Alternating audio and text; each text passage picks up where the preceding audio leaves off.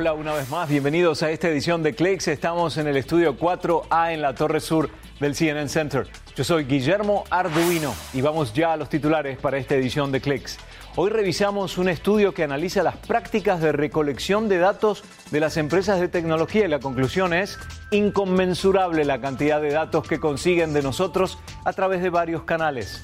Además, se confirma un gran descubrimiento en las áreas más oscuras y frías de los polos de la Luna. Hay evidencia directa de hielo sobre la superficie. Y también hoy la encontraron a casi 23 metros de profundidad en aguas de difícil acceso y había permanecido allí durante muchísimos años. La llaman Eva de Narón. I'll track my mic. Camera. Turn off the nano walk light.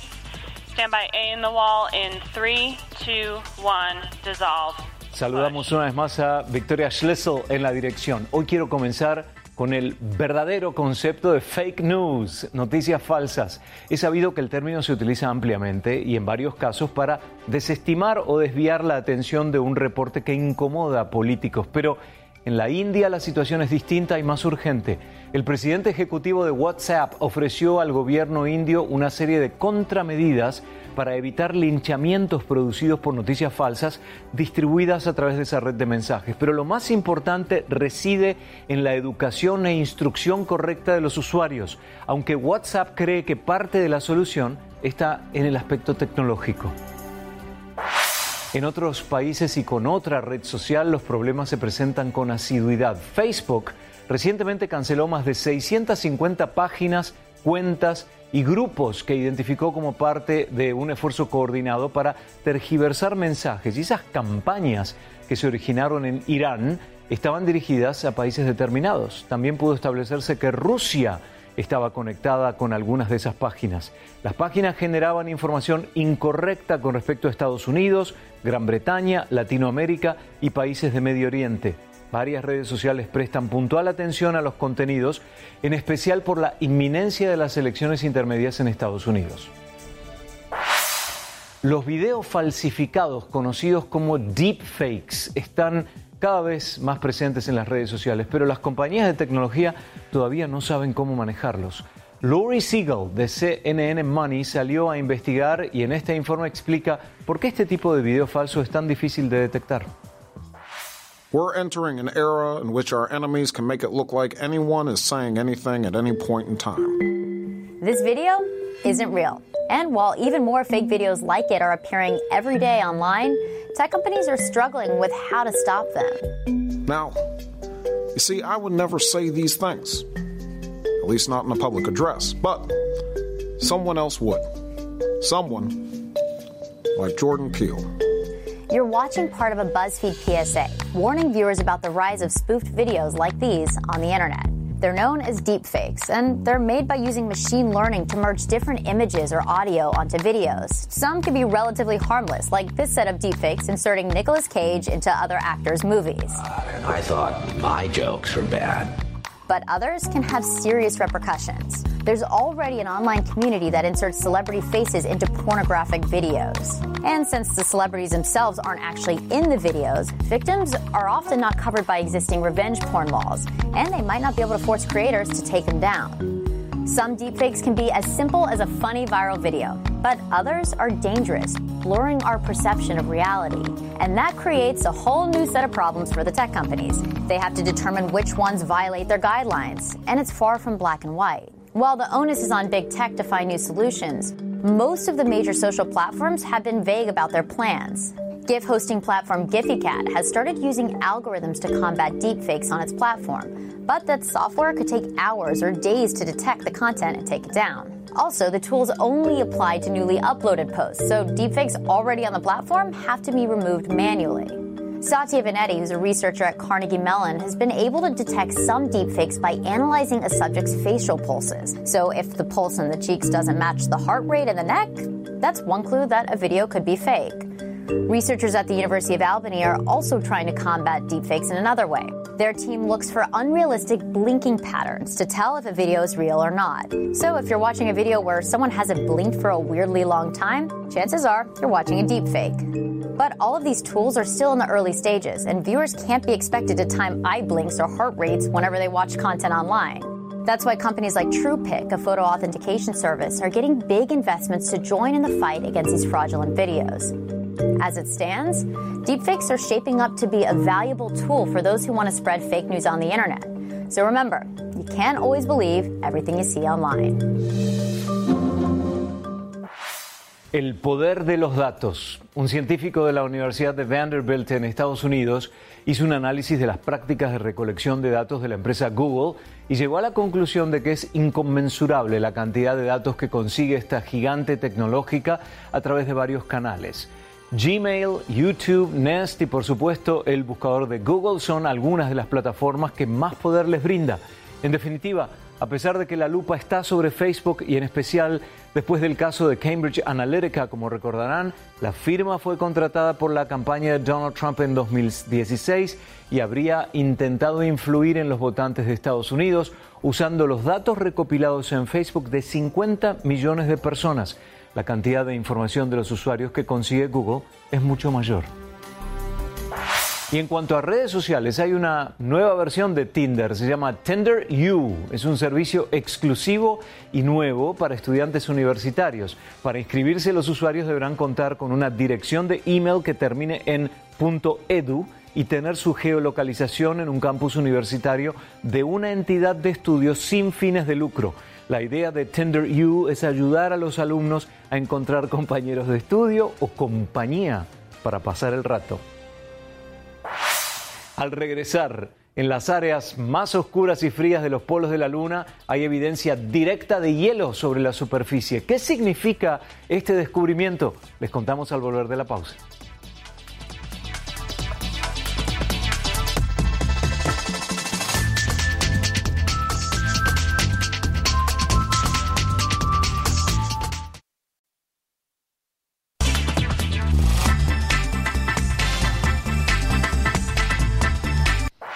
Hay un glaciar localizado en los Alpes suizos al que hoy se le observa con un sistema de protección en la superficie algo inusual. Una familia que durante más de 150 años administra un hotel cerca del glaciar decidió cubrirlo con mantas para evitar su inminente reducción. En el último siglo se ha retirado 1.400 metros. La idea detrás de la iniciativa es evitar la absorción de los rayos del sol, que es obviamente la fuente de calor. Recientemente en Ciudad de México se instalaron basureros exclusivos para reciclar goma de mascar, pero el problema es que algunas personas han malinterpretado la iniciativa y en lugar de chicle desechan papeles, colillas de cigarrillo e incluso sorbetes. Esta es la historia.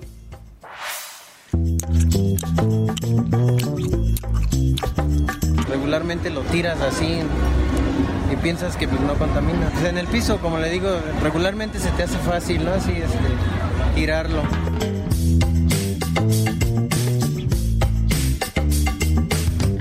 Y la gente es muy especial y tiran sus chicles sin importarles que uno lo traiga en el zapato, ¿no?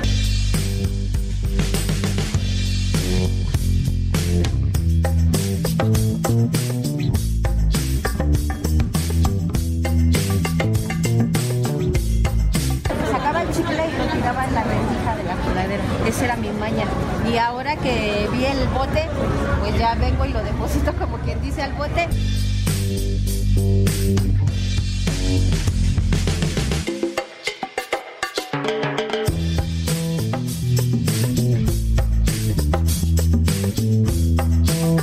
Yo no sabía que se podía reciclar, pero la idea es buena porque pusieron botes para que se echen específicamente los chicles.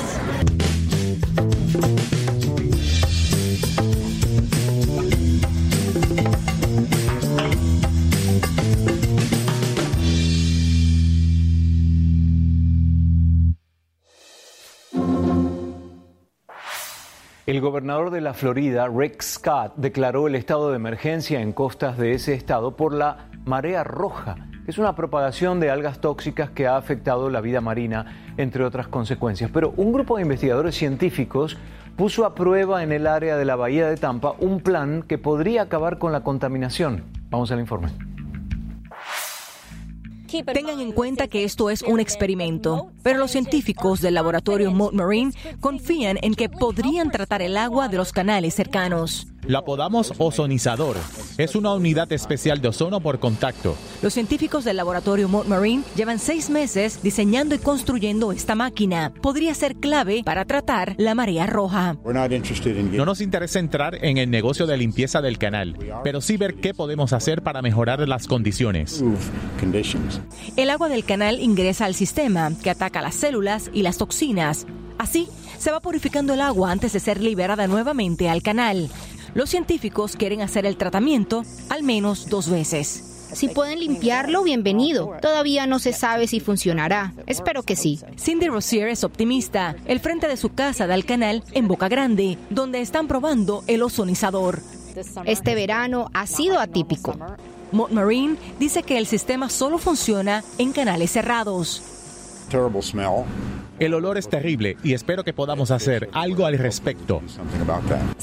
Los científicos evaluarán su investigación. Si funciona, quieren expandirla, que alguien se haga cargo de la licencia o hacerlo ellos para que pueda ser usada donde se necesite. Podría llevar un año.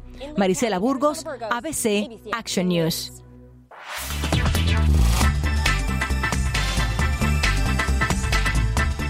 La protección de las mujeres en la India tiene todas las expectativas cifradas en un reloj, porque un instrumento que en 2015 ganó un millón de dólares con el premio X-Prize permite la ubicación y comunicación a través de audio directo con todos los integrantes de la lista de contactos sin necesidad de una línea de teléfonos. Y la idea de protección surge a partir de las casi 40.000 denuncias de violación en la India. En caso de emergencia, Safer Smart Jewelry, Safer Plus y ahora Safer Pro expulsado y envía la geolocalización de la persona a sus contactos y una conexión de audio en vivo como testigo de lo que sucede. La transmisión la hace a través de una tarjeta SIM al reloj. Esto podría incidir dramáticamente en las bajas cifras denunciadas por parte de las víctimas de violación que hoy rondan solo en el 5%.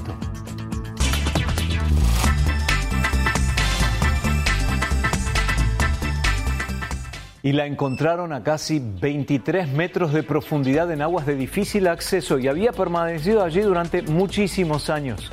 Eva de Naarón, al regresar a esta edición de Clicks.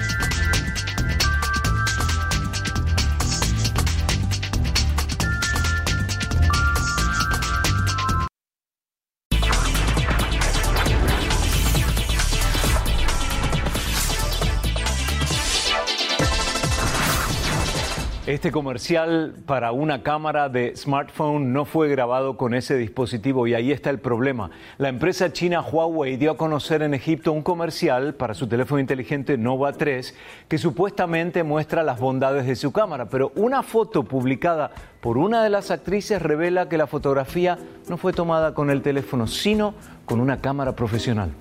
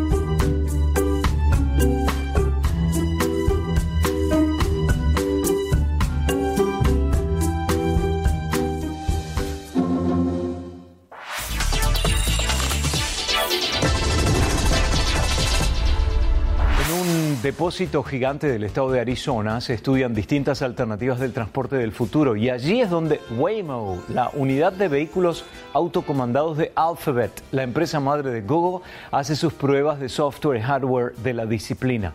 Esta es la fase previa al negocio que se implementará en las calles de la ciudad de Phoenix, donde hacia fin de año se estima que comiencen sus, operaciones comerciales. Recuerden este nombre, ¿eh? Waymo, vehículos autocomandados que probablemente cambiarán el parámetro del transporte como hoy lo conocemos. Y en pantalla, el nuevo sedán Elantra de Hyundai rediseñado. Y este vehículo cuenta con SmartSense, una variedad de avanzados componentes activos de seguridad y conveniencia. Ayuda a evitar una colisión frontal, ayuda a mantener el vehículo en el carril, ayuda a mantener la atención del conductor y asiste para salir del auto sin correr peligro. La cifra más importante para este nuevo concepto en un auto es 94, según el gobierno, el gobierno de Estados Unidos, el 94% de los accidentes graves son causados por error humano. Para ello, las automotrices apuestan su confianza a las máquinas.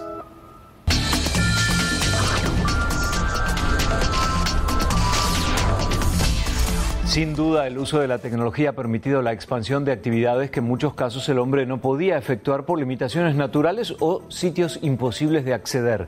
La arqueología no es una excepción. En un templo ubicado en la ciudad de Chavín de Huantar, en Perú, la alta tecnología hace uso de pequeños robots todoterreno para sacar a la luz los restos de posibles sacrificios humanos de hasta 3.000 años de antigüedad. Gracias al uso de la tecnología con pequeños robots todoterreno, Perú ha podido sacar a la luz posibles sacrificios humanos de hasta 3.000 años de antigüedad en el templo de Chavín de Huantar, el primer gran centro religioso y de peregrinación en la historia de Sudamérica.